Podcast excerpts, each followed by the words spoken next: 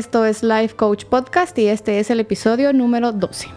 ¿Cómo la espiritualidad te puede cambiar la vida? Bienvenidos a Life Coach Podcast. Yo soy Ana Lucía Bobadilla y este es un espacio donde aprenderemos juntos de herramientas y tips totalmente aplicables para desarrollar la mejor versión de nosotros mismos. Cada semana tendremos un episodio nuevo y en algunos episodios tendremos invitados que nos contarán cómo superaron los obstáculos más grandes y alcanzaron sus metas.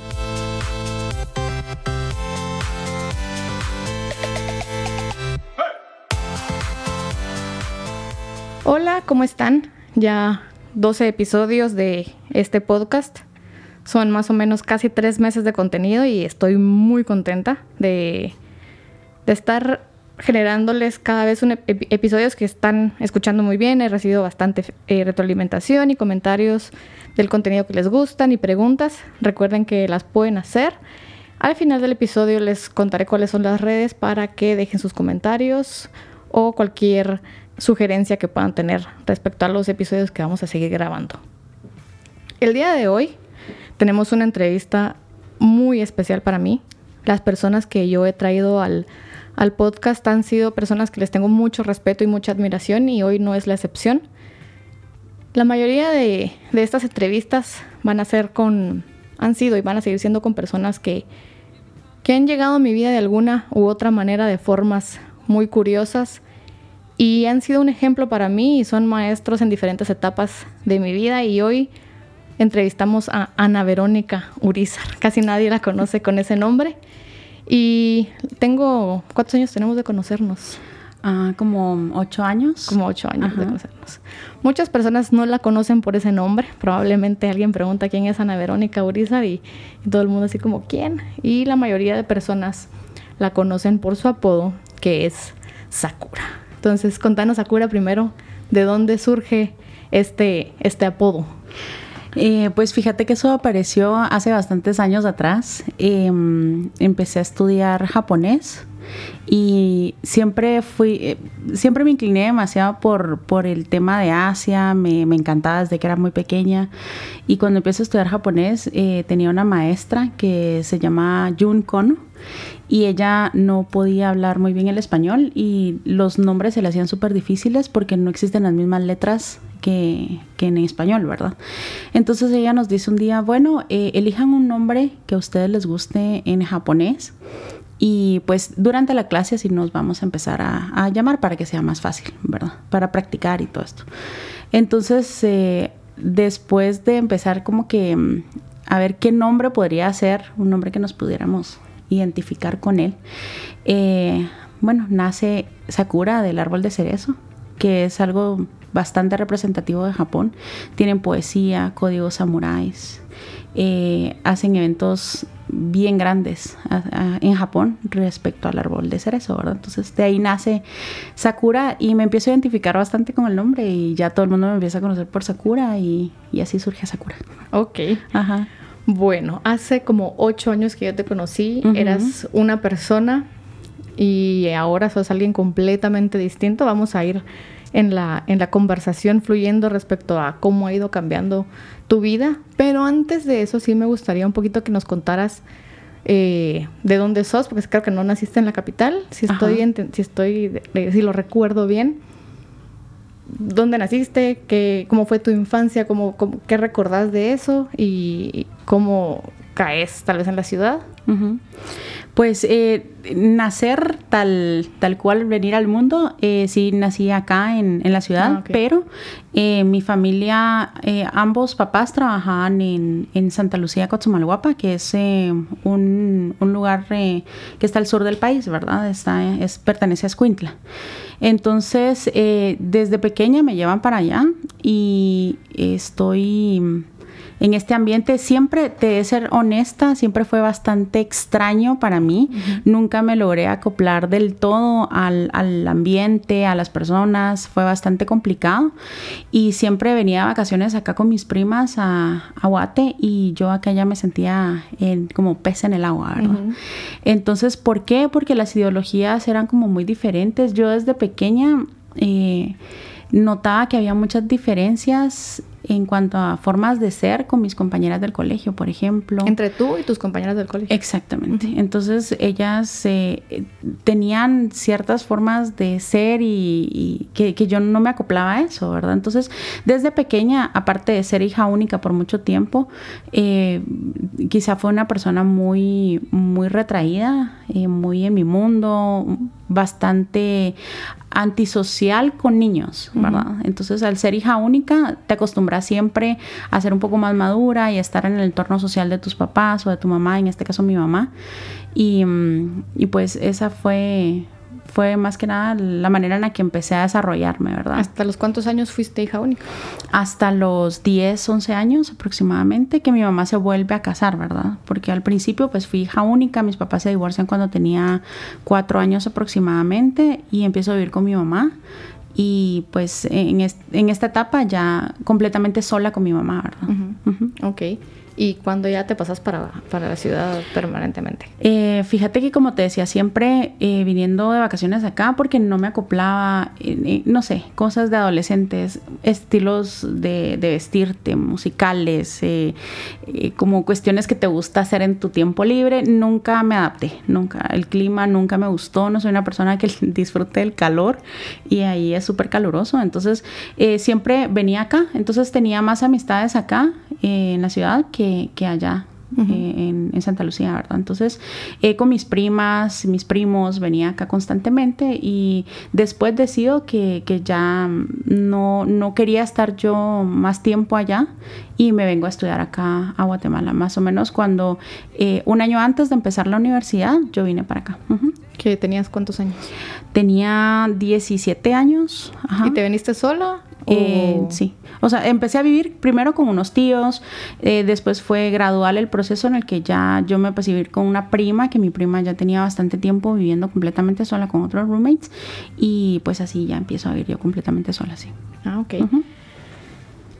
El tema que, vamos a tocar hoy fue cómo de alguna manera la, la, espiritualidad y encontrar otros caminos distintos a los que tú en los que tú creías y todo fue cambiando tu vida y fue haciéndola lo que es hoy, que sos mamá, estás casada eh, y sos una persona, como lo dije al principio, que, que siempre he hecho algún tipo de clic contigo, siempre te tengo mucho cariño, pero te admiro un montón cómo has llevado este proceso de desde lo que yo recuerdo de cuando yo te conocí hasta el día de hoy, sos una persona como muy distinta.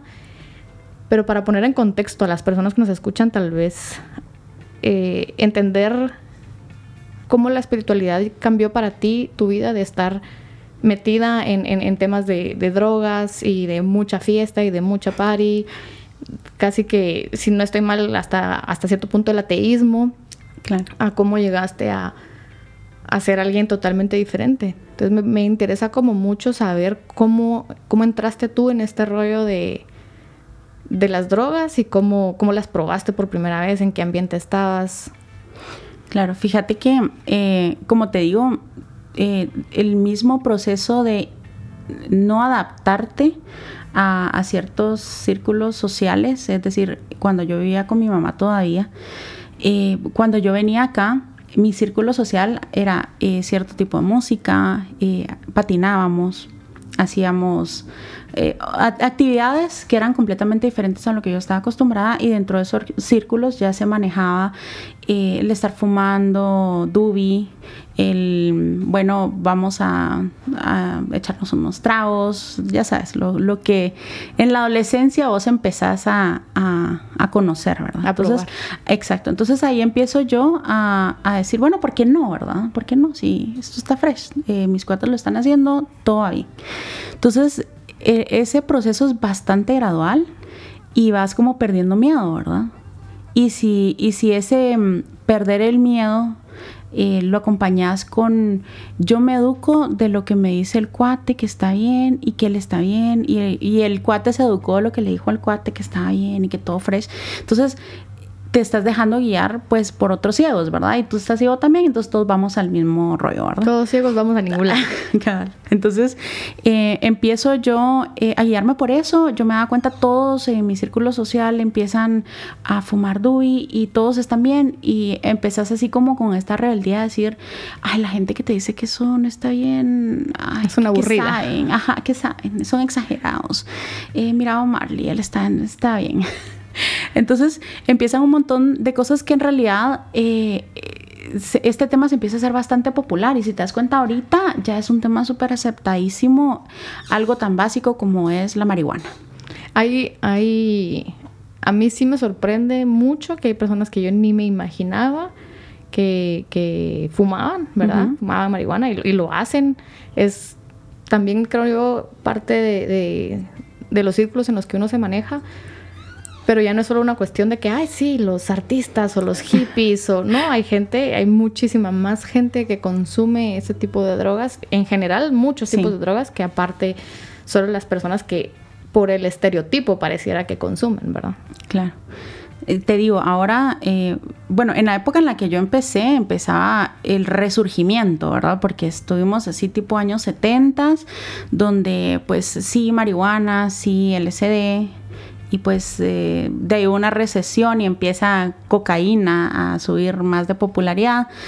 Bueno, eh, ya en la época en la que yo empiezo, eh, la marihuana, ¿verdad? Entonces, ya cuando yo empiezo en la universidad, eh, ya era muchísimo más factible que llegaras, incluso recuerdo yo, así tu, tu bolsa Ziploc, así casi llena con tu dubi fresh y forjabas, que es lo que le llaman hacer un, hacer un, puro. un puro, un joint.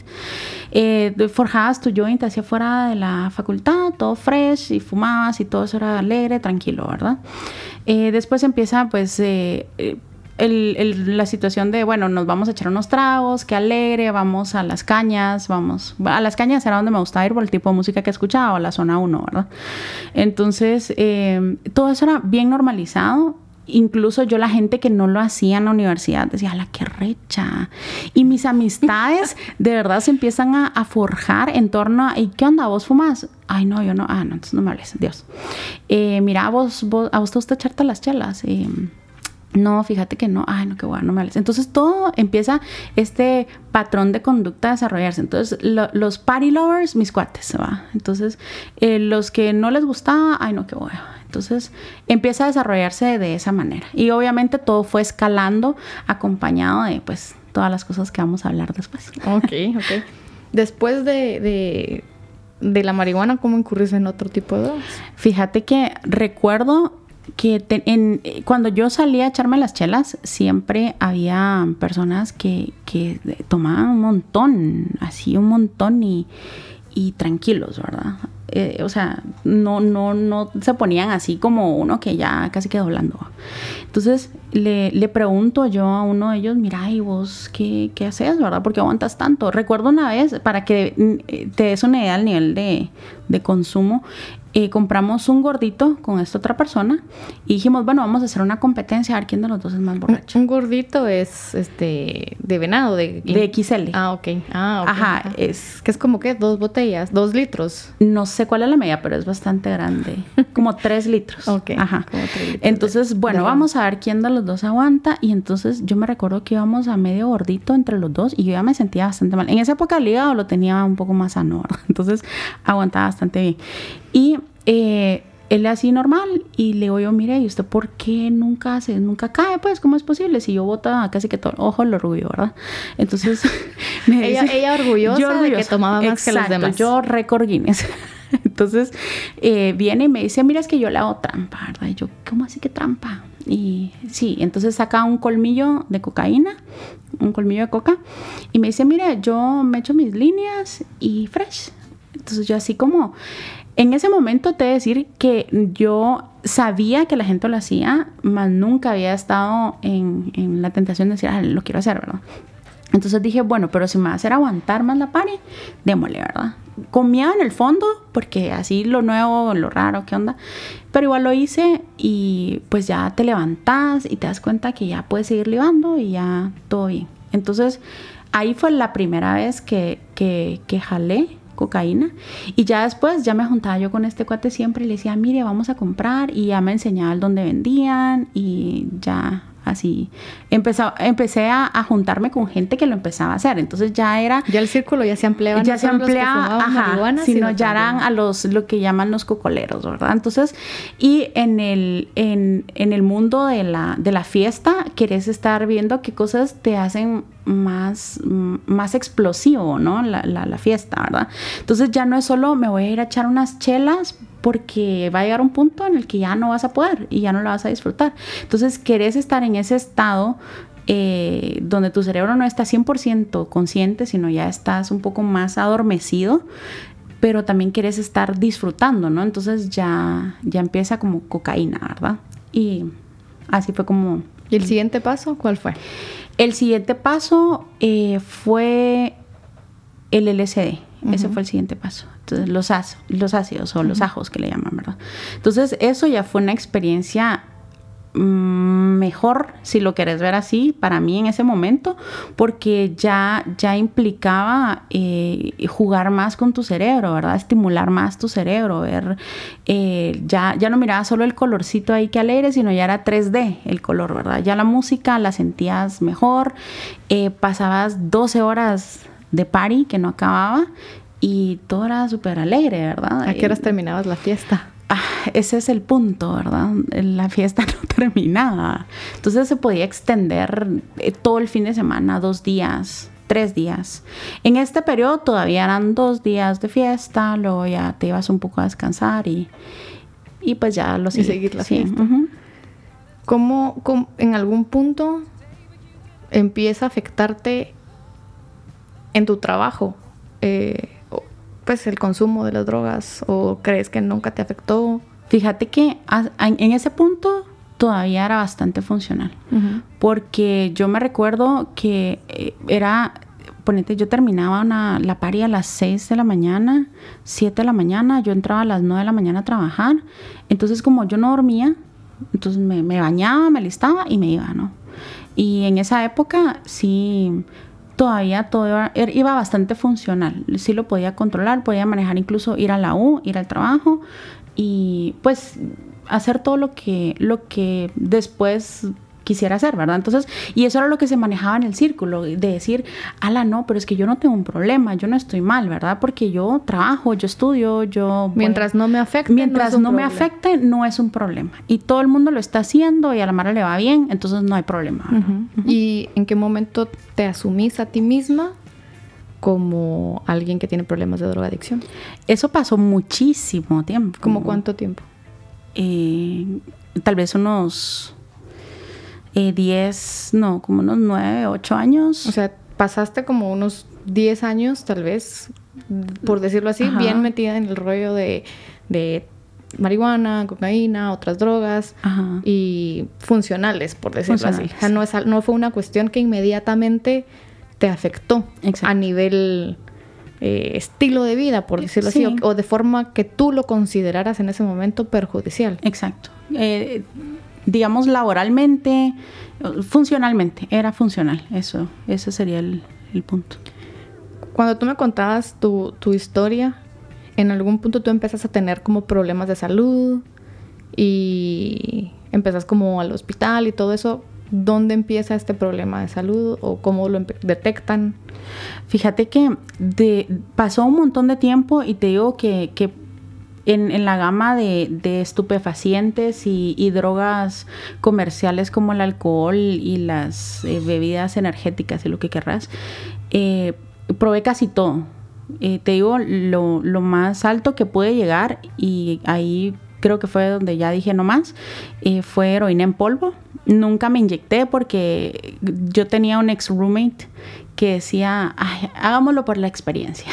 Entonces, eso le restaba el impacto que en realidad estaba teniendo eh, lo que estabas haciendo, ¿no? Y como todo tu círculo social era de la misma manera, lo normalizas. ¿Podrías como, como listar las drogas que, consumiste en su momento? Eh, mira, de las que recuerdo ahorita eh, sería del menor a mayor, marihuana, em, hash, bueno, que es más o menos lo mismo, cocaína, piedra o crack.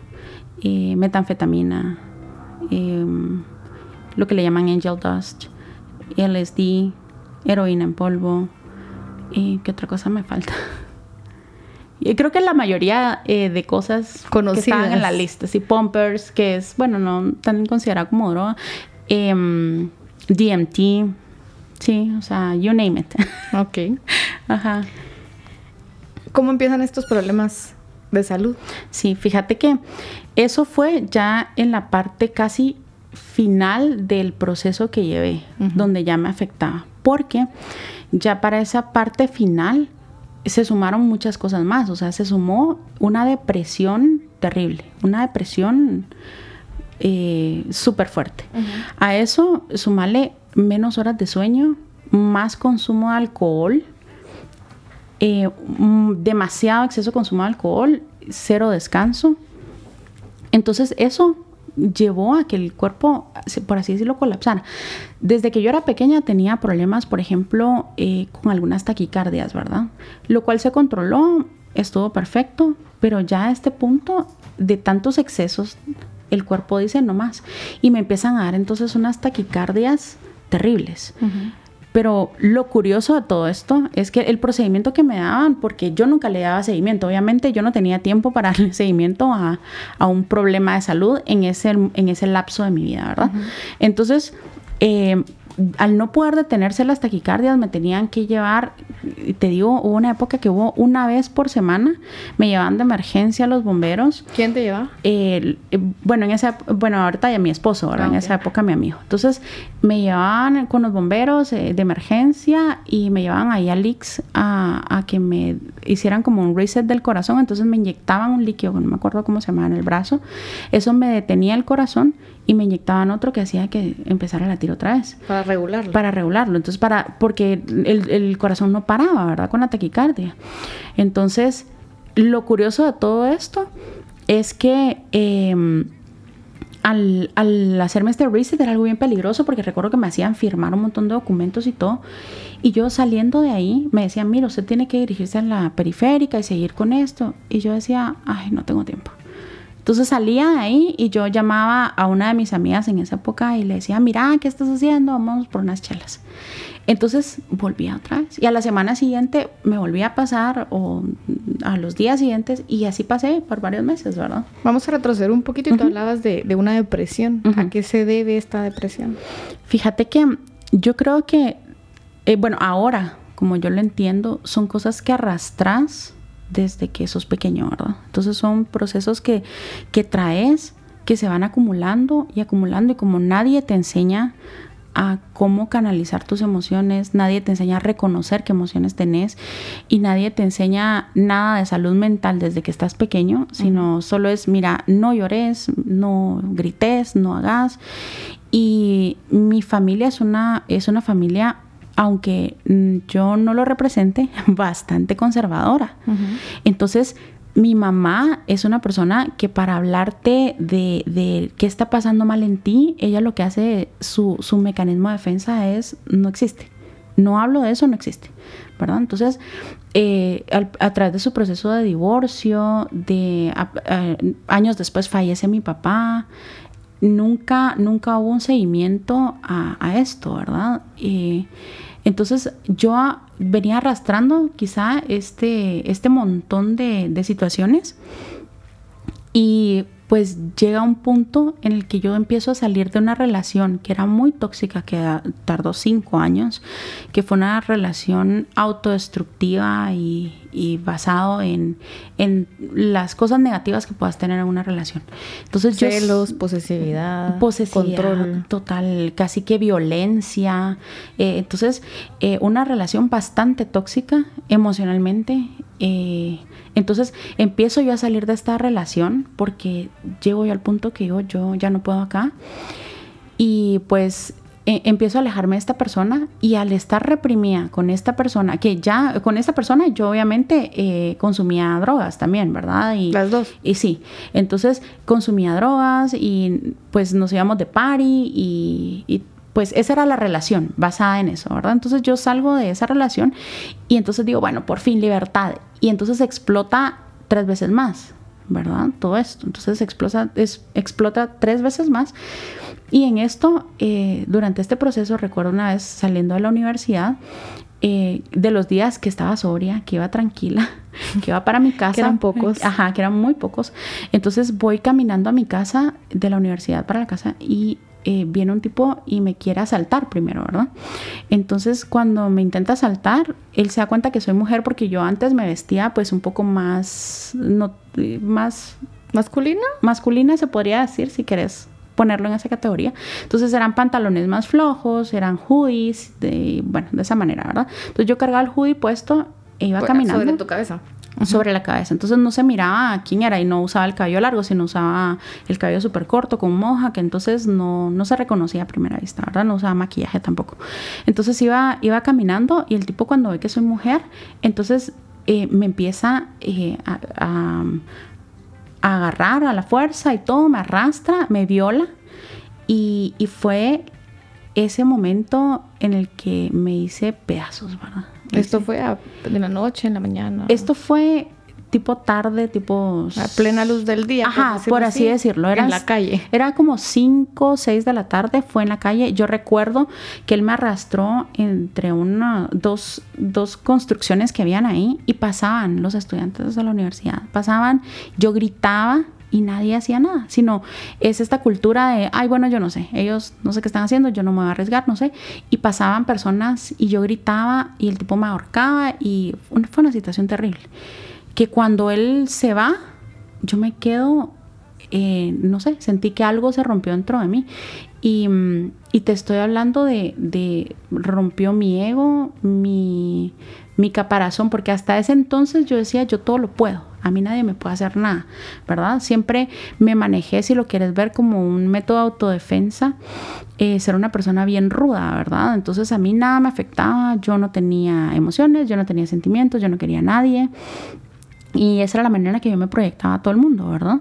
Pero era ese mismo mecanismo de defensa, que sos tan o sea, no puedes lidiar con tus emociones que decís, me bloqueo y yo soy lo más rudo de este mundo, ¿verdad?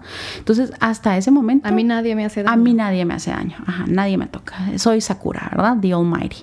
Entonces, eh, ese momento es un punto de quiebre donde a mí se me rompe todas estas estructuras que yo había hecho para mi seguridad emocional, ¿verdad? Todas las estructuras que yo había imaginado, todo lo que yo había visualizado a mí se rompe por muchísimas razones. Entonces, recuerdo que yo incluso me, el tipo me destrozó la cara aparte, ¿verdad? Entonces, te, pegó y me pegó todo, ajá. Entonces, yo llego a la casa, estaba mi roommate, me dice, ¿qué te pasó? Y yo no, estaba bloqueada en ese momento y solo le dije, me peleé con alguien en las cañas. Y me metí a bañar y yo no sabía qué hacer. En, de ahí Mm, dije, no, o sea, y yo te estoy hablando de una persona que siempre le dice a la gente, habla, habla, denuncia, hace, actúa. Yo no sabía cómo reaccionar, porque para mí me habían disparado en, el, en lo más importante para mí, en el ego, en, no sé, en todo lo que te puedas imaginar que era importante para ese momento. Entonces, no supe cómo gestionar eso, estaba en un estado de shock y a la mañana, sí, bueno, no a la mañana, a la madrugada, llamo yo a la persona con la que estaba saliendo en ese momento y le digo, mira, me pasó esto y esto. Y me dice, mira, no te preocupes, vamos al Ministerio Público, vamos a hacer las pruebas, vamos a ver qué pasa, a poner la denuncia que, te digo, incluso a mí hace dos años me llamaron, no menos, hace un año, me llamaron del Ministerio Público a preguntarme si quería seguir con ese caso abierto, no, o sea, nunca hicieron nada, ¿me entiendes? Entonces, es un trámite, que yo llegué a las quizá nueve de la mañana, me dieron las siete de la noche ahí haciéndome pruebas y... ¿Cómo fue esa experiencia? Terrible, terrible, porque no juzgo el papel que, tienen ellos porque obviamente no se van a poner a sufrir con cada víctima. Son 30 mujeres al día que llegan a poner denuncias de la misma categoría y hasta peores. Entonces es, es un trabajo donde ellos han tenido que cortar emociones. Entonces te pasan primero a un escritorio, bueno, pase aquí. Eh, entonces te preguntan, ¿qué, te pasó? Ajá, ¿qué te hizo? ¿Por qué lo hizo? ¿Por dónde fue? Y todo, todo detallado y tú estás llorando, quebrada, sintiéndote así como, ala, eh, se me está cayendo el mundo, porque creo que solo una persona que ha pasado por eso lo puede entender, porque realmente es algo, no, no te lo puede escribir nadie. yo te lo puedo contar y no vas a alcanzar a entender la magnitud de lo que pasa con uno, ¿verdad? Entonces, yo sintiéndome lo peor, llorando y solo, ah, bueno, entonces pasa a la siguiente, a la, siguiente escritorio, ahí le van a pedir no sé qué datos y no sé qué. De ahí pase al siguiente. Gracias a Dios existen eh, programas como Médicos Sin Fronteras aquí en Guatemala, porque recuerdo que ellos, eh, después de que me hicieron las pruebas forenses, que también te dicen, mire, acuéstese, se póngase, no, o sea, terrible. No hay humanidad para nada, porque obviamente eso es un caso más, ¿verdad? Y recuerdo que ellos me dieron medicamentos eh, para, para, evitar contraer VIH o cualquier otra enfermedad que te pueda haber pasado, eh, inyecciones, eh, evitar que hayas quedado embarazada. Bueno, te hacen todo un tratamiento que si no existiera Médicos Sin Fronteras, ¿cómo lo haces, verdad? Porque son tratamientos súper carísimos. Entonces, te hacen las pruebas, te dan seguimiento físico, ¿verdad? Seis meses después o un año después. Entonces, ese proceso fue bien difícil, fue bastante doloroso porque tenés que lidiar todavía con los recuerdos de eso y estar en un lugar donde simplemente estás ahí sentada sola, ves otras mujeres también llorando y golpeadas y pues es no pasa nada, no hay alma ahí, ¿verdad? Y esto me imagino que tiene un impacto mayor en el consumo, en la fiesta, ¿cómo lo afrontaste después? Exacto, cuando tenés, cuando lo que te decía, no tenés educación emocional y todo lo lidias anestesiando tu realidad, todo se eleva por miles y, eh, siendo una persona que yo estaba bastante sola en esa época, porque lo que te digo, mi mamá, con todas estas situaciones, su manera de lidiar es, yo no lo veo. Entonces no hablaba con ella para nada, pasaron meses, pasaron años y yo no hablaba con ella, no tenía familia por lo mismo, ¿verdad? Yo misma me aislé, yo misma siempre andaba en par y entonces nunca, ella nunca está, nunca la llamamos, nunca la visitamos. Entonces yo estaba completamente aislada. Entonces lo único que yo tenía para afianzarme de algo era eh, la pari. Era salir de party, yo no quería pensar en eso, yo no soportaba estar sobria, yo no soportaba estar sola, ¿me entendés? Yo regresaba al trabajo, me iba al apartamento y yo me sentaba y empezaba toda la ansiedad a susurrarme cosas. Y, los recuerdos de esa situación y, no sé, todos los temores, todas las cosas negativas empezaban a brotar y yo decía, yo no puedo con esto. Entonces rápido empezás a llamar a tus cuates, ¿qué haces? ¿Dónde estás? ¿Dejaste la U? Eh, sí, sí. Entonces yo, yo ya no podía con nada. ¿Me entendés? El trabajo lo mantenía porque tenía que mantenerlo, pues, pero de ahí lo demás no me importaba. Y entonces empezás a llamar a tus cuates y mira qué estás haciendo. Y miras si este no está disponible, el siguiente. Y entonces ahí empezó, empiezo yo a ver quiénes son los cuates más importantes, que eran los que nunca me decían no, ¿verdad? Entonces los otros los desechás, ¿sí? Y yo recuerdo, tengo una prima que mi prima siempre eh, en, en, el Facebook yo subía mis fotos, ¿verdad? Porque obviamente tú tenés que cubrirte de alguna manera y eso es tu trofeo, ¿verdad? Eso es así como, mírenme, yo soy la party lover. Y entonces todos te aplauden. la sí, que qué buena onda, que sí, que las chelas, porque es la cultura guatemalteca, ¿verdad? Así, full, ala, sí, que, que party, porque como yo creo que eso está cool, entonces qué cool que lo hagas, ¿verdad? Pero no todo el mundo vive en ese círculo, porque cuando la fiesta termina, la gente regresa con su familia, regresa a sus círculos más afectivos, ¿verdad? En cambio, los que somos más full party, no es eso. Entonces vas al siguiente paso y al siguiente cuate y es una cadena sin fin, ¿verdad? Entonces em, empiezo a tomar las horas que tenía libres, que no estaba en el trabajo, estaba tomando o estaba metiéndome alguna cosa o estaba en la casa de un cuate y así fue como yo empecé a lidiar con, con eso a mi manera, ¿verdad? ¿Y en algún punto ya te afecta en tu trabajo el consumo y la fiesta y todo esto? ¿O nunca te afectó realmente en tu desempeño? Empieza, empieza a afectar en el sentido en el que ya, ya yo no puedo eh, elegir entre voy a, voy a dejarlo ahorita porque mañana tengo que ir a trabajar. ¿sí? Pero en esa época también empiezo yo a tener estos ataques. Entonces, por, por los mismos ataques, eh, me empiecen a suspender, ¿verdad? Entonces tenía una puerta abierta en el que, bueno, me suspendieron. Entonces tenía semanas. ¿De suspensión médica? Suspensión médica, ajá. Entonces tenía semanas para yo hacer lo que se me diera la gana, ¿verdad? Y no tratarme, pues, como debería haberme tratado. O sea, lo correcto hubiera sido te suspende el médico te haces un tratamiento, seguís el tratamiento, descansas, reposas. Pero lo que tú hacías era aprovechar ese tiempo porque si lo hubieras utilizado correctamente, hubieras estado mucho tiempo sola, mucho tiempo para pensar, mucho tiempo para que esa ansiedad te ganara. Exacto, era impensable. La sobriedad en ese momento era invivible. Esa es la palabra, sí. Ok. ¿Y en, qué momento conoces a tu esposo del día de hoy? pues mira, eh, a él lo conozco eh, entre el trabajo y la fiesta. Él escuchaba el mismo tipo de música que yo, frecuentaba los mismos bares que yo. Entonces eh, empiezo a encontrar mi, mi bestie de la party, ¿verdad? Él nunca me decía que no porque él tenía un proceso también en el que él no soportaba estar sobrio o estar en su casa o hacer las cosas que tenía que hacer funcionalmente, ¿verdad? Entonces él empieza también ir conmigo y nos encontramos así los dos besties de la autodestrucción, ¿verdad? Entonces mientras todos los demás se iban a su casa a las 2 de la mañana, nosotros buscábamos dónde más conseguir cosas. Eh, a veces nos pasábamos cuatro o cinco días de largo porque, por ejemplo, cuando, cuando tú consumís MED, por ejemplo, eh, Metafetaminas. Ajá. Podés pasar dos, tres días sin dormir y sin comer. Y les pasas de largo, ¿me entendés? Y entonces, más chala, más chala y todo. E, eso era el centro de todo esto. Así era. Así lo conocí. Ok. ¿Y en qué momento como que empieza de ser...? Porque realmente es, creo yo que no es... No, no quiero romantizar el hecho de que, ay, sí, nos íbamos de party juntos y todo es posible con la persona con la que no. yo tiro fiesta fue una cuestión de mucha sincronía, de mucho alejamiento y volverse a reencontrar, pero cómo fue como ese proceso de, bueno, sos mi mejor amigo de la fiesta y de meternos cosas, a, empiezan, empiezan como pareja y su proceso como hasta ahora que, que son esposos y felizmente papás de una bebé hermosa. Sí, fíjate que eh, eh, todo empezó por esa asociación, asociación negativa, ¿verdad?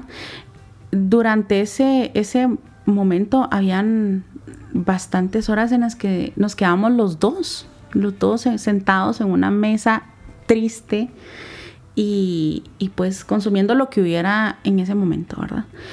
Y en ese proceso eh, nos hablamos, ¿verdad? Empezamos a hablar de nuestras cosas, de, de nuestras carencias y, y empiezan sentimientos como de si él está hablando con alguien no me gusta, si yo estoy hablando con alguien no me gusta. Pero em, llevábamos todavía eh, relaciones, relaciones por aparte. Cada uno tenía una relación y ya eran amigos. Y éramos amigos. Pero esas relaciones que llevamos por aparte nos dejaban, por así decirlo, ya vendidos, porque obviamente ninguna de esas relaciones que teníamos por aparte eh, iban a estar sentados horas en un punto con nosotros matándose de la risa porque esas personas no hacían las mismas cosas que nosotros, no tenían las mismas adicciones.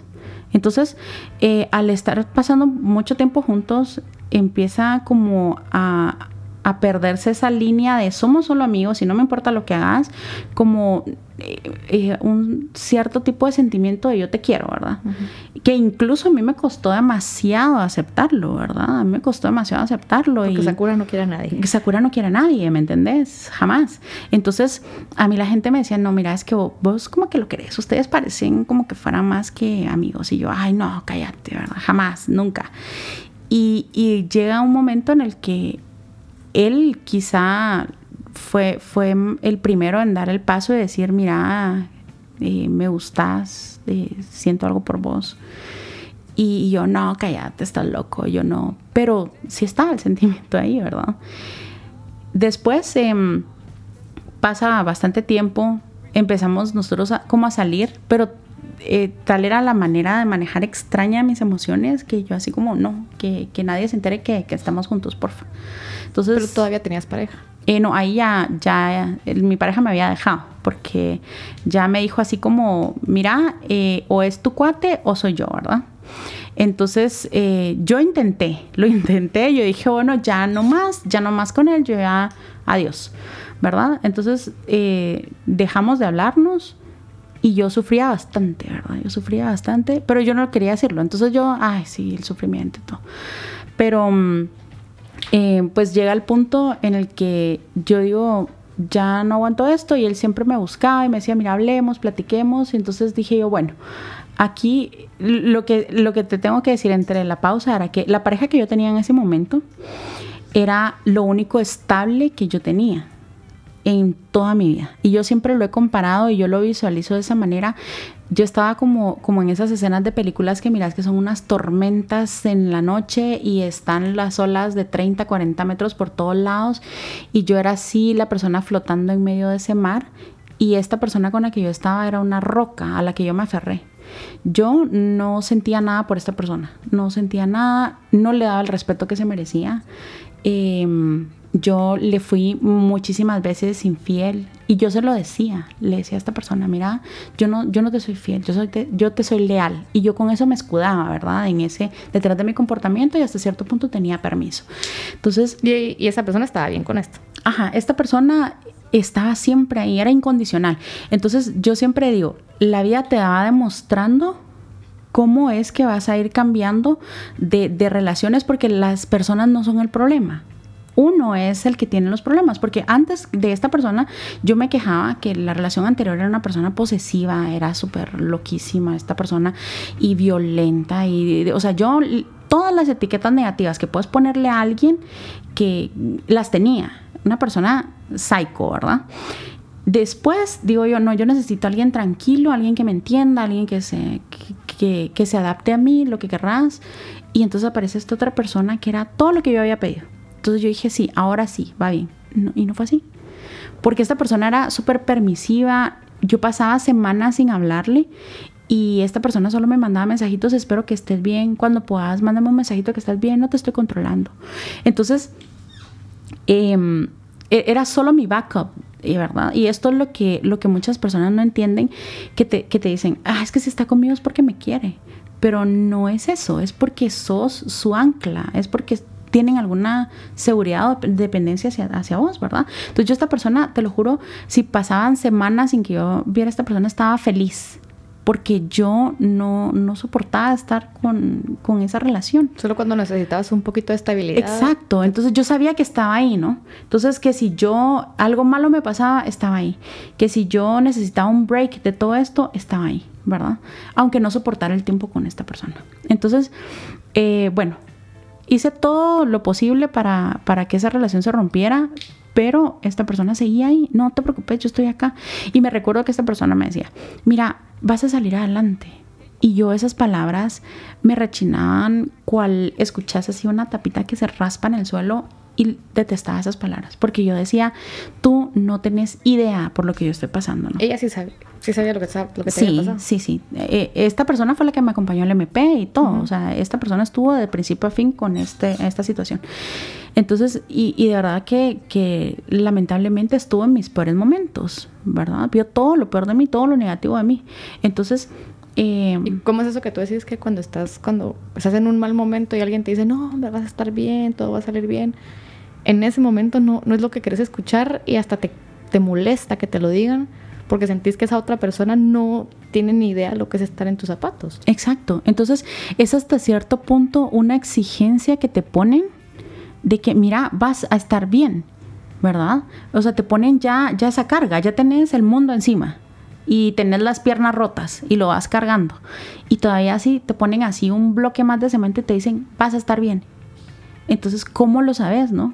¿Cómo sabes que voy a estar bien? Entonces yo, yo, yo siento que las personas que se enfrentan a eso, de que la gente les diga, mira, vas a estar bien, cuando estás viviendo en una depresión, estás viviendo en, en alguna adicción, la gente por, por sentirse bien con ellos mismos y por darte algunas palabras de aliento, te dicen, hombre, mira, vas a estar bien. Pero es lo peor que te puedan decir, porque tú, yo se lo decía a ella, le decía, ¿cómo vas a pensar que yo voy a estar bien si tú no tenés idea por lo que yo estoy pasando, ¿verdad? Es, sería lo mismo de que yo estoy ahorita perdida en un desierto en Tijuana, descalza, llevo una semana ahí y entonces pasa una persona en un helicóptero y así con todas las bebidas del mundo y así súper bien y te grite en un megáfono, vas a estar bien, bye. entonces está así como, ¿qué? ¿Verdad? Entonces, eh, sí, yo, yo le agarré de verdad mucho, mucho rencor a, esta persona y recuerdo esta mi prima también que me decía, mire, quiere que la internemos, me decía, quiere que la internemos, usted va a estar bien, ya deje de hacer tonterías. Entonces me, ponía como, como en ese papel de usted lo hace porque usted quiere, ¿verdad? Y, y, sí es cierto, o sea, tenés mucha responsabilidad de eso. Pero en ese momento no tenés la capacidad de verlo. Ni no, no existe. Y, mira, yo ese, yo ese lapso de mi vida lo comparo con estar metida dentro de un pozo séptico, así. Entonces estás dentro de ese pozo y, si alguien te, que, tiene, no sé, 20 metros al fondo y alguien te dice desde arriba, mira, vas a estar bien, ahí vas a salir de ahí. O sea, ¿cómo? ¿Cómo me decís que voy a salir de acá? ¿Cómo? Y volteas a ver a todos lados y no existe el camino. Y de verdad no existía. Y yo me recuerdo, llego yo al punto en todo esto en el que yo digo un día, yo ya no puedo. Yo esto ya check out de aquí, yo siempre ya no pude. Y entonces dije, la única salida de todo este tormento, porque era diario, era diario estar eh, martirizándome a mí misma, tanto por las relaciones negativas que yo tenía, tanto por la autodestrucción, por todas las conductas que estaba teniendo, por la soledad, por todo lo que querrás, depresión en, en highlight, ¿verdad? Eh, que yo digo, ya no puedo. Entonces llego un día, salgo de lo más sobre al mundo de mi casa, me voy a comprar unas jamaiquitas y... Mm, unas quetzaltecas. Unas quetzaltecas. unas quetzaltecas. Y entonces regreso a mi casa y yo tenía un, un bote de Tylenols de, estos que, compras gigantes que tienen, unos 500 pastillas. Entonces vengo y digo, ya no más. O sea, esto es lo, que tengo a la, mano, ya adiós todo el mundo. Y empiezo a agarrarlo así por puños, a metérmelo a la boca. Y me recuerdo también el sabor asqueroso del Tylenol. Y a masticarlo y me lo bajaba así con, con las quetzaltecas, lo peor. Entonces, em, cuando me terminé todo el bote, que yo no sé ni cómo me lo terminé porque era asqueroso, eh, me, acuesto y, me recuerdo que ese fue el primer día de muchísimos años que yo me sentí en paz. Porque te, en tu cabeza te ibas a morir. Sí, en mi cabeza ya esto había acabado. Entonces me recuerdo que yo tenía una sonrisa de oreja a oreja, te lo juro, yo no sé cómo. Estaba acostada y dije, ya no más. Y ya no me acuerdo. Simplemente eh, abrí los ojos y estaba conectado a un montón de, de cosas en el hospital. Y yo a la gran, ¿qué, pasó, verdad? Y me recuerdo que miraba las camillas y decía, esta gente, ¿dónde salió? Y yo con un montón de tubos por todos lados. Y, y no recordaba. Entonces yo decía, bueno, de plano, me, me puse súper mal, súper borracha, lo que querrás. Me, me, asaltaron, me acuchillaron, me peleé con alguien, me balearon. ¿No te acordás que te acababas de tener un intento de suicidio? No, no me acordaba, no me acordaba de nada. Y yo, yo así no podía ni hablar porque me tenían unos tubos así en la garganta. Y en eso empiezo yo a sentir náusea y, y, como que entre la sangre que tenía dentro del estómago es, viene a la boca y siento el sabor al Tylenol. Y entonces tengo el flashback, ¿verdad? dije, a la si yo me intenté matar, ¿va? Entonces, em, ahí te lo juro que estaba enojada, estaba tan enojada porque dije, ¿cómo? ¿Por qué no me morí? ¿Por qué me hacen esto? ¿Quién te encontró? Eh, mi roommate mi roommate me, encontró. De eso no, no, tengo muy claro cómo, cómo, cómo es, a qué hora me encontró, porque eh, vivía con dos roommates. Uno de ellos pensaba que yo estaba súper borracha y ya, me dejó ahí. Y el otro dijo, no, es que sí está súper mal porque ya nunca se pone tan así, ¿verdad? Entonces empieza a llamar a los bomberos y me llevan al hospital Roosevelt. Y entonces, eh, pues mm, estuve como en un coma eh, de creo que dos días, estuve en coma y despierto, ya despierto ahí, ¿verdad? Y mira, eso, eso fue tal vez mi primera llamada de atención hacia la realidad. Y porque empiezo a llevar a las personas que estaban ahí y no tenés idea de lo que es estar ahí, en ese hospital. Y de verdad, por las personas y mis respetos para quienes están ahí. El baño es un baño común donde miras todo enmohecido, o por lo menos así fue cuando yo estuve ahí, todo enmohecido, miras cosas de plástico con agua jabonosa sucia de otros pacientes, miras pañales y ahí te tenés que meter, ¿verdad? A eso, así realmente terrible. Eh, te llevan la comida y la persona a la par se hizo popó, entonces ya no quieres comer porque obviamente le están cambiando el pañal a la persona en la par y huele re mal. Y la gente sufre un montón y está ahí porque no quiere. Ellos no quieren estar ahí, pero están ahí. Entonces yo estaba ahí y yo me sentía, ala, decía yo, o sea, yo estoy aquí porque yo quise, ¿verdad? Pero no aprendía todavía al todo mi lección porque me recuerdo que todavía le pedí favor a ¿Saliste alguien. de ahí a Sí, no, y estando ahí, me recuerdo que le pedía a una de las personas que trabajaba ahí que me consiguiera cigarros. Entonces yo me escapaba con mis sueros conectada y todo y me salía a fumar a un balconcito que había y me decía, mira, le voy a dejar abierto cinco minutos, pues se regresa. Entonces, no, no podía. Esa fue la primera eh, como llamadita de atención pero mm, salí de ahí a lo mismo, ¿verdad? Y peor, ¿verdad? Porque entonces yo ya tomé la decisión, dije, ah, bueno, no me morí, hoy sí me voy a morir. ¿verdad? Entonces hacía cualquier cantidad de cosas de riesgo para mí. Yo podía caminar a las 3 de la mañana en medio de la petapa, buscando un punto, buscando quién me vendiera algo y, y, fresh, ¿verdad? Entonces, eh, así, así empeora todo. Y ahí estaba después el que es ahora mi esposo acompañándome, ¿verdad? Entonces ya no caminaba yo sola a las 3 de la mañana, sino ya caminaba con él a las 3 de la mañana, ¿verdad? Bueno, te acompañaba. Ajá. ¿En qué momento deciden, pues nos casamos? Fíjate que eh, habíamos, bueno, yo ya había empezado a querer salir de toda esta situación. Obviamente el, el tener a alguien con, con, vos te ayuda a sanar muchas cosas, alguien que te escucha, ¿verdad? Aunque todo esto era bastante negativo por el hecho de que los dos estábamos, metidos en lo mismo, ¿verdad? Pero tenía alguien que me empieza a escuchar, eh, que está ahí para mí, yo ya no me sentía tan sola, si lo quieres ver así, entonces era otro tipo de dependencia, ¿verdad? Entonces ya empieza a basarse la relación, el, bueno, yo tengo a esta persona ahí por lo menos, si me muero, pues ahí está, y si algo me pasa, ahí está. Y, y pues era alguien que me entendía porque estaba en el rollo, ¿verdad? Bueno, entonces eh, empezamos una relación, todo el mundo empieza a irse en contra de nosotros, así como es posible que ustedes estén juntos y que te pasas a cura y todos los amigos empiezan a darnos la espalda de cómo van a estar ustedes juntos. Eh, bueno, entonces en, ese proceso en el que ya nos quedamos nosotros con otro tipo de amistades, en otro tipo de situaciones, eh, me dice él, mira, eh, yo te amo un montón y vos me amas a mí un montón y somos casi que Bonnie y Clyde. Entonces, casémonos. Obviamente yo en ese momento no estábamos del todo, del todo con claridad mental y decimos, bueno, casémonos. ¿Por qué no? ¿Verdad? Entonces... Eso cuando, cuando yo supe que te habías casado, para mí fue así como, ah, ¿Cómo? ¿Verdad? Sí, es que para todo el mundo fue, te lo juro, un shock así. Yo creo que las personas que no me conocen no entienden, pero, pero quienes me conocen y estuvieron ahí saben que fue un shock así bien, bien, bien increíble, ¿verdad? Entonces yo me caso, pero no me caso en, en, en ese andar consciente.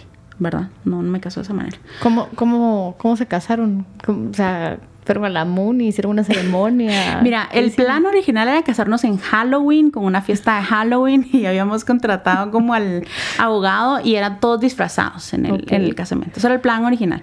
Pero por, por lo mismo sí andar... Lo, sí lo veo contigo. pero por lo mismo de andar en party, se nos fue, ¿verdad? Entonces ya no lo hicimos de esa manera. Se pasó el 31 de octubre. Ajá. Entonces eh, viene, viene mi esposo y habla con mis papás y les dice, ay, miren, eh, yo me quiero casar con su hija y no sé qué. Entonces mis papás le dicen, vénganse para acá. Y nos casamos eh, donde, donde estaba mi mamá, ¿verdad? Con su esposo, que también es mi papá, ¿verdad? Ellos están en Santa Lucía. Eh, bueno, mi papá, mi padrastro vive en Estados Unidos, pero él viaja constantemente acá o mi mamá vaya con él y así se mantienen, ¿verdad? Entonces mi mamá sí vive en Santa Lucía. Entonces eh, viene y me dicen, bueno, vénganse para acá y aquí se casan y entonces allá se hizo la fiesta y todo. Te prometo que todo esto fue de manera de inercia, nada más. Así no sabían qué estaban haciendo. No sabíamos qué estábamos haciendo. Incluso el, en la mañana antes de casarnos, yo empecé a caer un poco en realidad. Yo dije, a la me voy a casar, ¿verdad? Entonces ya mi cara como que cambió y me recuerdo que el que es ahora mi esposo me dice, mira, estás bien, no sé qué. Y mi papá me dice, no, no, ni modo que ya nos van a casar, ¿verdad? Y yo, no, hombre, papi, usted tranquilo, pero es que no, no lo había asimilado. Bueno, entonces nos casamos y ya felicidad, nos vamos de luna de miel. Empezamos... ¿A dónde se fueron de luna de miel? Eh, a Champey. Entonces nos fuimos a acampar, porque ese era el rollo, ¿verdad? Acampar así, amor eterno en Semuc Champey. Pero eh, obviamente nosotros fumando y todo, allá que alegre, la Paris, mucho champagne. Entonces, em, pues todo fue bastante de inercia. Me recuerdo que mi roommate todavía había con nosotros. Imagínate. Porque realmente era como, como, como un juego de kermés, no sé, no, no había una como conciencia en el matrimonio. Tu contenido de, tu contenido de papá. Ajá, de, ajá, de, arito de papá, ¿verdad? Entonces mi roommate vivía ahí y, y pues él me decía, él, él, odiaba a mi esposo, ¿verdad? Así como, ¿se acuerda, pero por qué te estás casando? yo, pues porque quiero, ¿verdad? Y él, pero no te cases y no con él y no sé. Y bueno, entonces, eh, seguimos en la party. Seguimos en la party. Ya le habíamos bajado porque eh, ya, ya desde hacía rato la conciencia me decía, ¿verdad? Ya no estás bien. No me sentía bien. Eran momentos bien, bien oscuros cuando se acababa la fiesta. Ese era mi, momento menos, menos eh, favorito. Ya cuando se acababa la fiesta. En ese momento donde está el silencio y te quedas en tu cama y ya se fue todo el mundo y ya no hay nada más y empezás a escucharte, ¿verdad? Las voces en tu cabeza. Ese momento lo detestaba hasta que te quedas dormido, ¿verdad? Entonces ya vuelve a empezar el siguiente día. Pero ese proceso de entre se acabó la fiesta y me quedo dormido era para mí lo más desagradable que había. Entonces yo ya no quería sentir eso. Y mi esposo entra en una etapa de, bueno, full dubi, mano, yo ya no voy a tomar. Y amor y paz, y la vida sigue. Y entonces... él reduce su consumo de otras cosas y solo se queda Ajá, entonces, la marihuana. Exacto. Entonces él amanecía y era su joint, atardecía era el joint y en la noche era el joint. Entonces, pero yo ya había pasado por ese proceso hacía años atrás, ¿verdad? Y yo ya no quería ese proceso ya no más, yo ya no quería estar en eso, para mí ya no había amor y paz, eh, para mí ya no era ese el rollo, ¿verdad? Entonces empezamos como a, tener un poco de roces porque yo quería seguir libando, él quería seguir fumando, él ya no quería libar, entonces em, empezamos a tener muchos problemas, ¿verdad? Y la cuestión, y yo sé que esto, lo, quien sea que lo escuche, que fume Dewey me va a odiar demasiado, pero eh, la, marihuana te la venden como, como muy, muy natural. Y porque es natural, está bien. Es mejor que, que fumes DUI a que fumes un cigarro, es mejor que fumes DUI a que tomes alcohol. Y si lo quieres ver físicamente, puede ser cierto, ¿verdad? Eh, porque pues tiene, tiene cuestiones físicas más adversas. Que es medicinal. Ajá, que es medicinal. Entonces, de igual manera el THC te, lo puedes utilizar sin ponerte pedo, ¿verdad? Entonces, esa es la excusa, ¿verdad? Es que es medicinal. Sí, lo puedes extraer el THC, ingerirlo y ya no te pusiste pedo y eso te va a ayudar a sanar.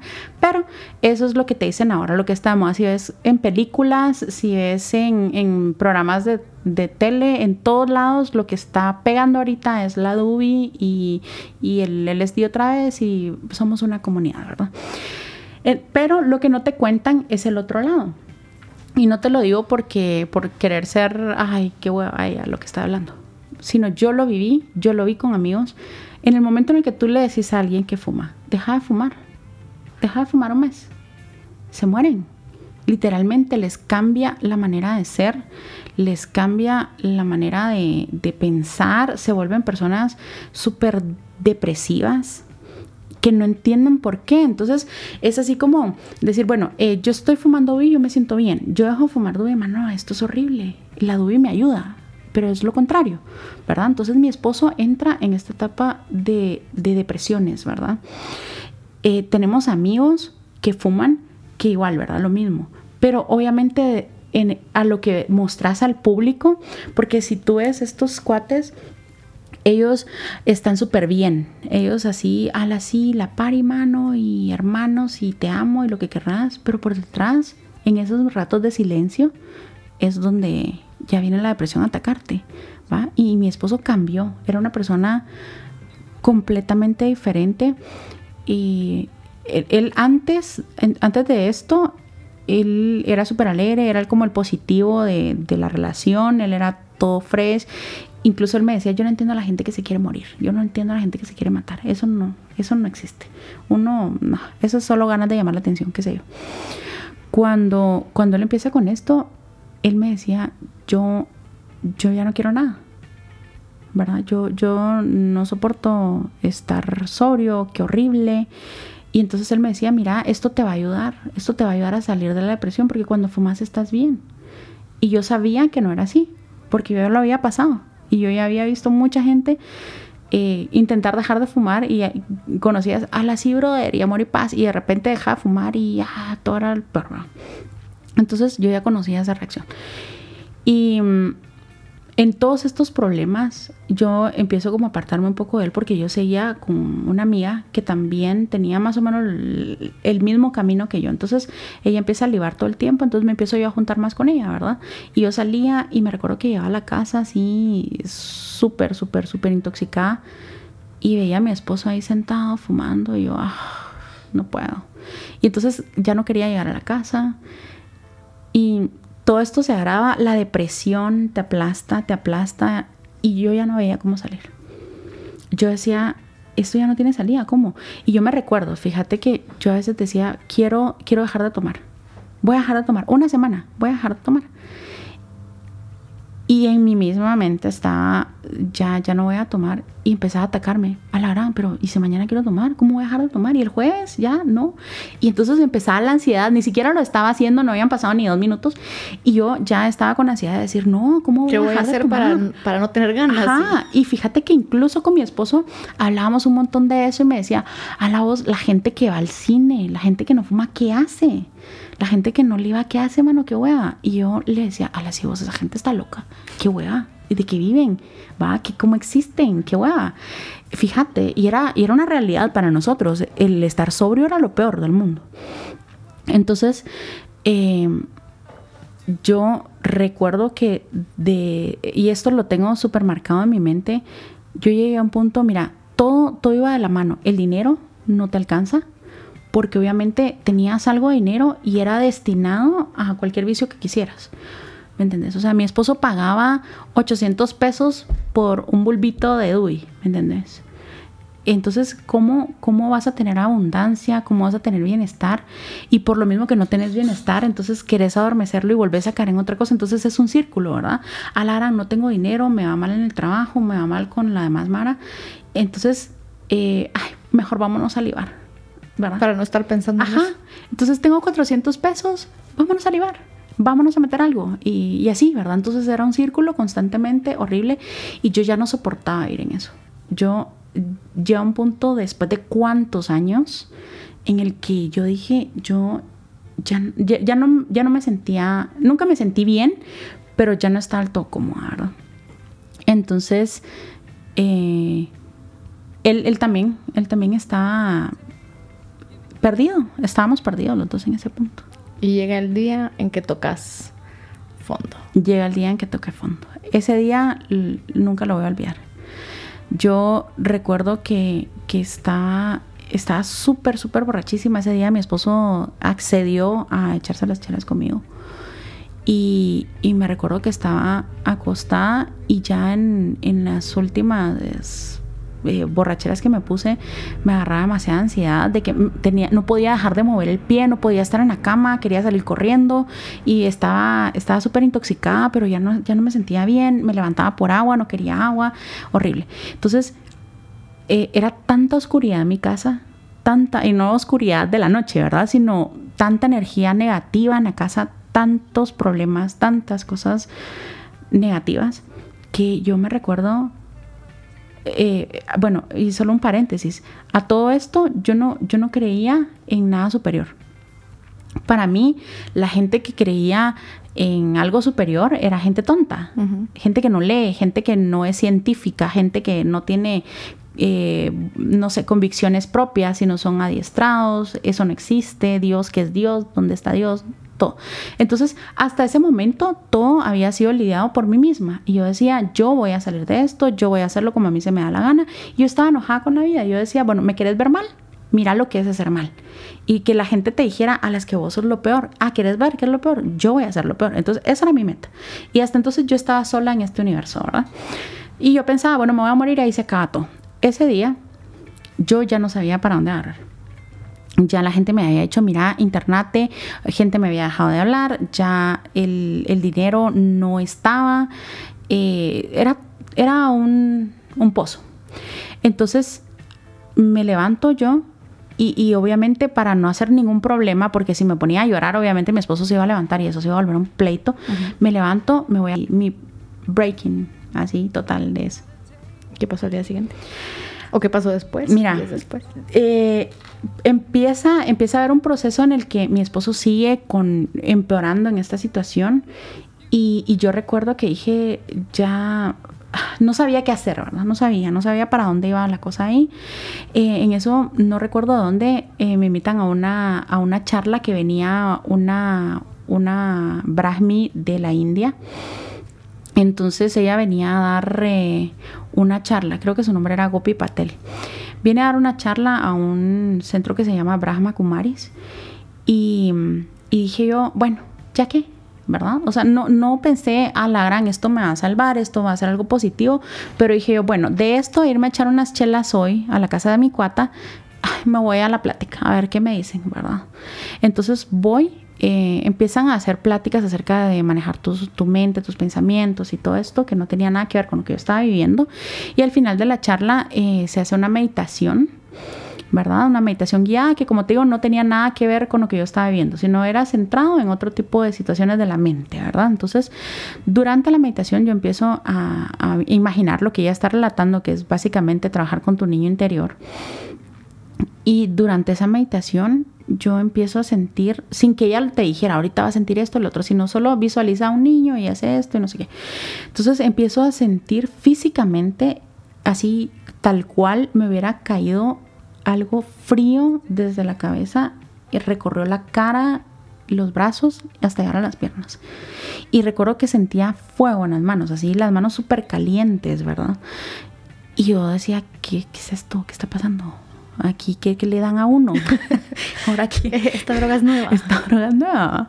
Entonces, terminó la meditación, yo no le dije nada a nadie porque no entendía ni qué estaba pasando. Yo dije, ¿será que me está pasando algo raro aquí? ¿Me va a dar una pálida? ¿Qué, qué onda? Entonces me levanté y empecé a salir de ahí en esa época por lo mismo que había hecho pedazos mi carro, entonces andaba en bus y salgo y mira, te prometo que oigo los pájaros cantar y oigo y miro todo, todo era tan verde, los árboles se movían con el viento, era una poesía.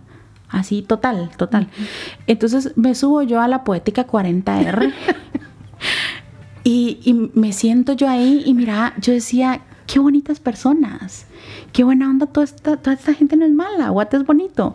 Y en otra ocasión yo me hubiera subido a la 40 repensando a la gran, o sea, subir a alguien a ponerme. Es de las tal vez, no, no sé si la más peligrosa, pero sí. Pero las más peligrosas. Es el transporte público más peligroso. Ajá, ¿a qué hora se sube? Porque, y te relatan carro, la 40R subieron a saltar, a balear al chofer, a, a balear a no sé quién. Entonces yo, yo iba en la 40R ahí por la Roosevelt y yo miraba todo y te lo juro que era tan bello. Era yo casi que en, en Japón, ¿me entendés? En un tren bala en Japón y yo llego yo llego al obelisco y, miro así los árboles con las flores moradas caer y yo, esto es una escena de, de Shinjuku, ¿no? Ahí en Japón y yo, qué maravilla.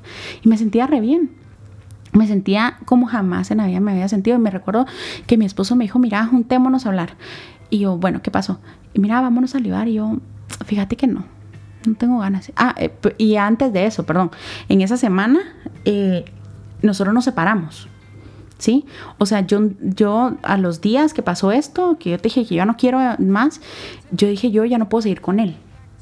O sea, no, no salimos de ningún lado. Él me está arrastrando a mí, yo lo arrastro a él y los dos vamos para abajo. Entonces, no había cómo, cómo mejorar la relación. Yo regreso al trabajo, él estaba mal, entonces yo recuerdo que le digo, mira, ya no más y aquí se termina y yo ya no quiero saber nada de vos. Él se va para, para la casa de sus papás de regreso, yo me quedo en el apartamento. Y bueno, al pasar de los días, él me llama y me dice, mira, juntémonos a hablar. Y yo dije, bueno, vamos a hablar, ¿qué pasó? Y él sobrio, yo sobria, y me dice, mira, vámonos por unas charlas, no sé qué. Yo, ¿sabes qué? No, gracias. ¿Y qué te pasó? Por primera vez en tu vida. En mi vida, en mi vida por primera vez. Y eso, y estaba pasando por una ruptura, ¿me entendés? Porque no era un juego, así no era como, ay, después nos hablamos, sino ya era, ya no más. Entonces eh, me dice, mira, vamos, y yo no, gracias. Y me voy de regreso así, y a los días, obviamente, me junté con esta mi y me volví a echar las chelas, ¿verdad? Pero ya, ya, no, ya no me sentía bien con eso. A los días de eso, semanas de eso, em, recuerdo que mi roommate me dijo, mira, acompáñame a hacer unas vueltas aquí por la Roosevelt otra vez, la famosa 40R. Y que eso me subo yo a un bus y había una persona que estaba vestida eh, extraña a lo que estamos acostumbrados, que eran unas sus trapos y unas sus túnicas y todo. Y, y, yo había estado buscando por qué razón, no estoy completamente segura, un libro y, y, lo había estado buscando mucho en varias librerías y no tenían la edición que yo quería y había escuchado que muchos autores lo habían leído y pues lo alababan como uno de los poemas más grandes de, de los Vedas y esto, ¿verdad? Entonces es? el Bhagavad Gita, ese es el nombre, es uno de los, de los Vedas, ¿verdad? Entonces... Eh, yo quería conseguir este libro, ¿por qué no sé? Pero tenía en la mente, yo quiero leer un día el Bhagavad ¿verdad? Entonces le pregunto a esta persona, nunca escuché que fue, de qué fue lo que habló ni nada, sino él me dice, mira, eh, él estaba vendiendo unos libros de yoga y luego tendrás un libro que se llama Bhagavad. Y me dice, ah, sí, sí, aquí lo tengo, mira. Y me lo, me lo compré, ¿verdad?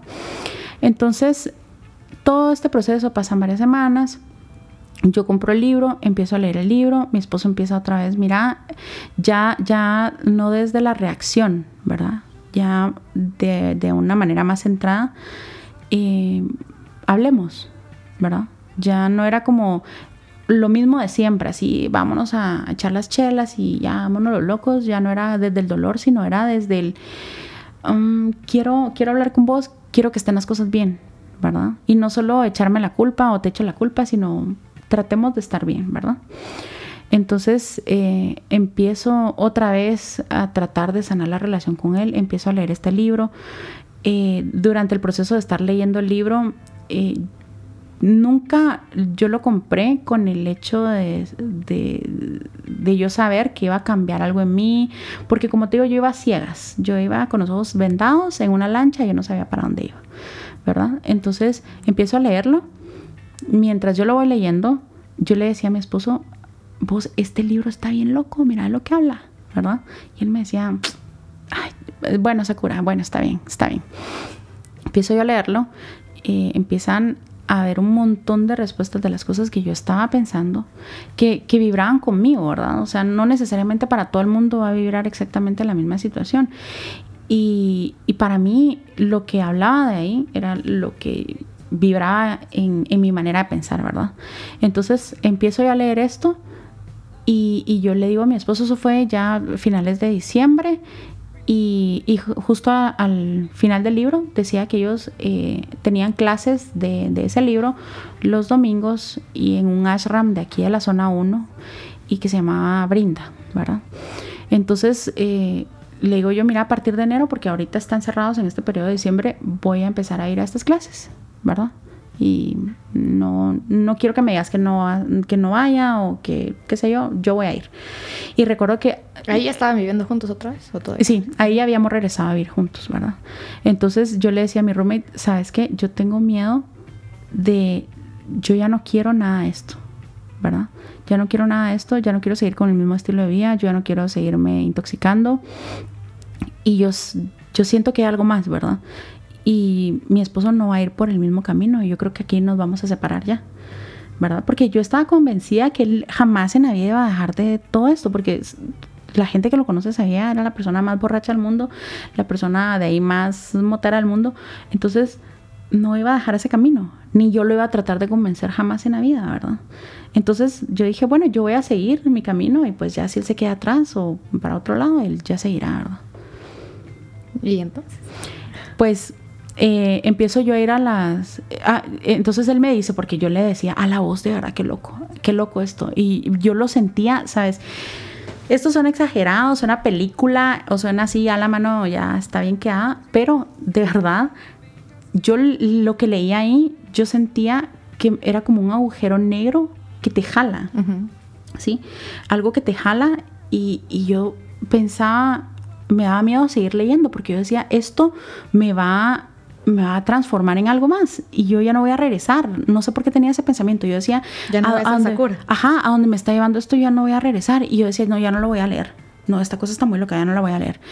Y de ahí pasaban como algunas horas, bueno, solo voy a leer un poquito más. Entonces seguía. Que siempre ha sido una persona, eso lo recuerdo súper bien, siempre ha sido una persona que te gusta leer. Tú contabas que desde pequeñita en tu casa habían libros, si los mirabas, si los leías. Entonces siempre como que lo habías dejado probablemente la lectura por bastante tiempo. Sí, pero sí, la lectura para mí fue, fue un pilar muy importante durante mucho tiempo. Obviamente durante este periodo de negatividad ya no tenía tiempo ni para comer, ¿verdad? Porque pasaban días hasta sin comer, entonces ya dejé por un lado eso, pero eh, siempre el refugio de la lectura para mí fue bastante importante, ¿verdad? Encontrar muchas cosas en los libros que de ninguna otra manera, ¿verdad? Entonces empiezo yo a leerlo y yo decía, no, no, ya no, ya no quiero leerlo. Y viene mi esposo y me dice, mira, ¿qué tanto hablaste de tu libro? Pero nunca fue mi intención, mira, léelo, léelo, sino yo le decía, a la mano esto está bien loco, yo no sé, es bien raro y habla cosas de hace cinco mil años. Y, y, hasta, hasta entonces yo había estado acostumbrada a, al dogma de, del, de la iglesia, ¿verdad? Entonces, espiritualidad igual iglesia. Exacto. Entonces, para mí, el concepto de Dios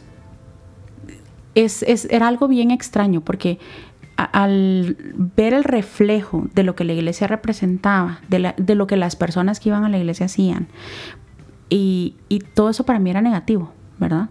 Incluso la palabra Dios para mí fue un tabú que me costó incluso ya estando en ese proceso de espiritualidad decir Dios era relacionar al Señor de la barba y, todo lo negativo que había pasado dentro de ese dogma, ¿verdad? Porque no significa que, esa ideología que tengas es negativa, sino lo que ha pasado con la iglesia en sí, ¿verdad? Todas las cosas negativas. Entonces, para mí eso era bien, bien chocante y yo decía, no, Dios no, pero lo que me hablaban acá está, te hablaba de otros planetas, cosa que la iglesia en sí, cuánto tiempo negó la existencia de otros planetas y de que la Tierra era redonda y ese tipo de cosas, ¿verdad? Entonces era algo que se salía de ese dogma, ¿verdad? Y que te hablaba de, er, no sé, universos, eh, te hablaba de, cosas más científicas, ¿verdad? Y dentro de algo que era espiritual y que se había escrito hacía 3.000 años atrás. Y yo decía, ¿qué es esto, verdad? Entonces empiezo a leer acerca de esta filosofía eh, completamente diferente a lo que yo estaba acostumbrada. Y yo creo que eso fue lo que a mí me ayudó a dejar entrar la espiritualidad a mí. Porque si a mí me hubieras hablado de, de ah, mira, vamos a la iglesia, o sea, me hubiera dado vuelta la cabeza, ¿me entendés? O sea, yo no voy ahí.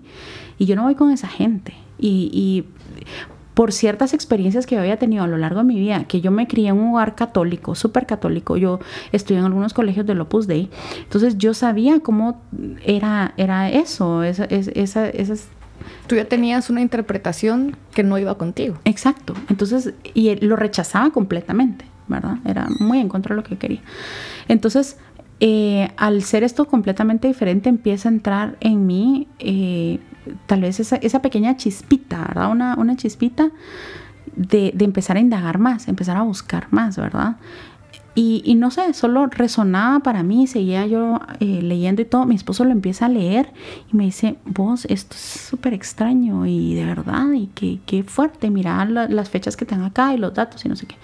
Entonces, em, empezamos a ir a las clases a, a Brinda empezamos a conocer otro, otro tipo de gente, ¿verdad? eh, donde todo lo que ellos te decían, todo lo que ellos te hablaban, ellos lo reflejaban y vivían de acuerdo Porque alguien te puede decir, mira, tienes que ser humilde, no, eh, no ayuda a tu prójimo, eh, tenés que siempre mantener la sobriedad, pero se echan sus chelas, ¿verdad? pero eh, andan, no sé, es importante tener un super carro, una super casa, super ropa, o no, no ayudar realmente a las otras personas, o si ayudas así con una gran campana, miren, me estoy ayudando ahora. Entonces estas personas viven lo que, lo que ellos te enseñan, ¿verdad? Entonces para mí fue un plot twist así totalmente increíble y es de la manera en la que empieza a entrar la espiritualidad en mí, ¿verdad? Dejamos completamente y sin que nos dijeran, miren, si ustedes van a venir acá no pueden tomar, ni no pueden, nada. Simplemente yo dije, ya no quiero porque cuando yo tomo no me siento bien, cuando yo tomo después viene esto y los problemas y entonces empiezo yo a relacionar todo lo que todo lo que me intoxicaba la mente y todas las drogas legales y no legales eh, con cosas negativas porque no estaba bien. Y cuando yo ahorita que empiezo en ese proceso verdad de, de, de limpiarme me sentía bien, me sentía llena. Las cosas que yo escuchaba, que ellos me decían, me llenaban y ya no necesitaba otras cosas. Y pasamos a estar sobrios, de cero a mil, eh, así. Y fue lo que probablemente hizo que no les costara, que no tuvieran que pasar por una rehabilitación, que yo he conocido personas que han pasado por rehabilitación y es muy, muy, muy, muy duro el síndrome de abstinencia y todo eso. Entonces, a ustedes este proceso los ayudó a pasar a la sobriedad de una forma como en paz, por decirlo así. Exacto. Nos, todo el proceso en el que nosotros estuvimos de, de meditación, de explicarte el por qué, ¿verdad? Porque el proceso de desintoxicación es de todo, es incluso hasta alimenticio, ¿verdad? Y te dicen, mire, no consuman animales por esto, eh, no consuman drogas porque esto es lo que pasa, no consuman esto, por, o sea, todo tiene una explicación científica, si lo quieres ver así, del por qué no tenés que hacer las cosas y te enseñan que somos seres integrales. ¿Verdad? Porque a ti te enseñan, bueno, si tú estás bien eh, religiosamente, y digo religiosamente, no espiritualmente, porque es tu religiosidad, estás bien religiosamente, todo está bien. Aunque no trabajes en tus emociones, aunque no trabajes en tu cuerpo, aunque no trabajes en lo que estás alimentándote, ¿verdad? O, o te dicen, mira, andate a meter horas al gimnasio no importa qué es lo que te comas, pero métete horas al gimnasio y ya con eso estás bien. Pero espiritualmente no estás bien, emocionalmente no estás bien. O sea, nosotros tenemos que estar trabajando espiritualmente, emocionalmente, em, físicamente y todo lo que absorbes a través de la vista, el oído, de lo que comes. De tus sentidos. De todo. Todo lo que ingresa a tu cuerpo a través del cuerpo material que tenés va a afectar la salud emocional, y la salud física. Entonces te empiezan a explicar de esa manera y al tener un, un objetivo más alto que no era solo el de voy a estar sobria porque ya no quiero estar borracha o porque me lo dijo mi abuelita o mi mamá o mi tía, ¿verdad? Eh, sino porque yo quiero, porque hay algo más elevado, hay una meta más arriba en la que yo quiero estar, ¿verdad? Eso llenó demasiado como que esos vacíos y no hubo síndrome de abstinencia, increíblemente. la gente nos pregunta, pero miren, no les costó porque es un proceso y, no, y fue cortado de tajo. Y te digo, eh, ni siquiera cigarros, ni siquiera cigarros, ni nada, completamente todo cortado de tajo. en la dieta no, no más animales.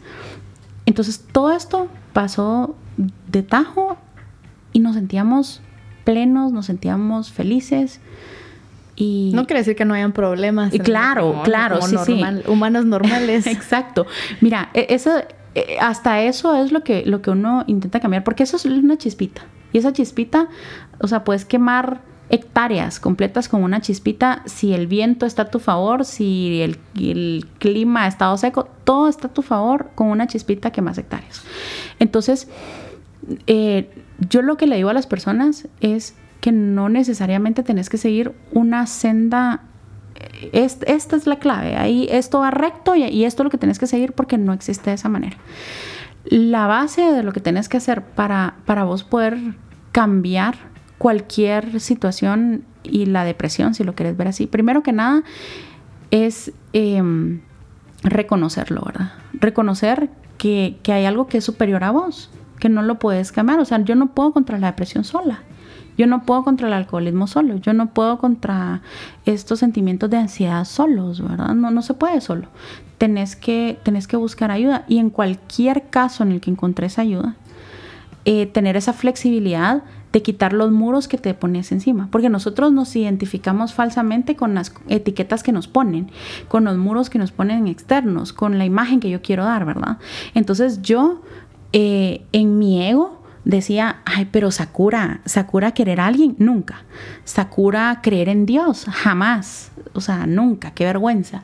Eh, Sakura, em, no sé, dejar de usar ciertas cosas, nunca. Dejar de escuchar esta música, jamás. Yo soy esta música, yo soy la ropa que me pongo, yo soy eh, o sea, según yo, en mi idea errónea, todo lo externo era yo. Entonces hay muchas personas que, que por miedo no votan esas creencias, ¿verdad? Se aferran a esa imagen, a esa auto, esa identidad que tenemos. Que, construimos, ¿verdad? En el ego.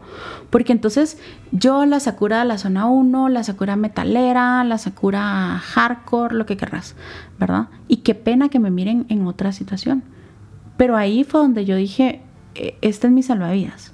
O tiro todo esto que vengo yo cargando en medio del mar, y, lo dejo a un lado y me subo a este salvavidas o me hundo con todo lo que vengo cargando. Y eso es lo que pasa. Hay varias personas que me dicen, Sakura, mire, yo ya no aguanto estar en esta situación, yo ya no quiero estar eso. Y, les empiezo a decir, bueno, tiene que dejar de hacer esto.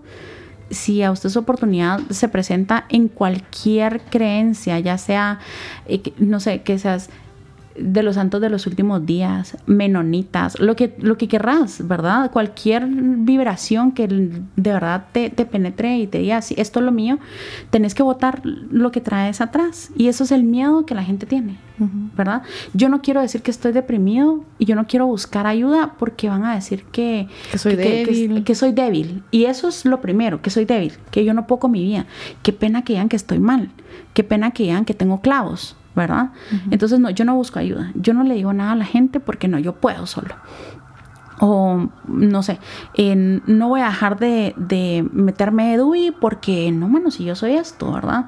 Entonces, todas, todas esas cosas, yo no voy a dejar de tomar chelas porque ya no van a decir que qué cool soy, que qué brother, o sea, entonces, eso, esos son las primeras barreras que nos ponemos, ¿verdad? Aferrarnos a todo lo externo que al final cuando nosotros nos moramos de acá, ya sea que creas en algo, no creas en algo, aquí se queda el cacaste y se pudre y se va. Entonces ya todos tu, tu, gusto musical, tu manera de vestirte, tu look, eh, que si sos flaca, si sos bonita, si sos todo, no importa. Entonces lo que lo primero es eso, reconocer que estás mal y segundo, estar dispuesto a, a botar todo el equipaje y, tirarte y decir a lo que venga yo, yo voy a hacerlo, ¿verdad? En, algún momento de esta conversación tú representaste la imagen de que estás tú en medio de una gran tormenta y solo aferrada a una pequeñita piedra eh, como una parte estable. Si pudieras pensar ahorita en tu vida, en esa escena de una película cualquiera, ¿cómo sería?